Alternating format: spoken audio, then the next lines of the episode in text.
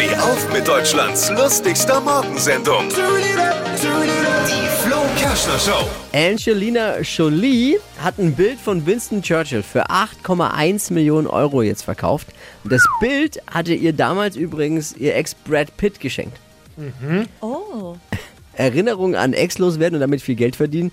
Dafür müssen Promis bei uns in Deutschland sonst ein Buch schreiben oder ins Dschungelcamp gehen, oder?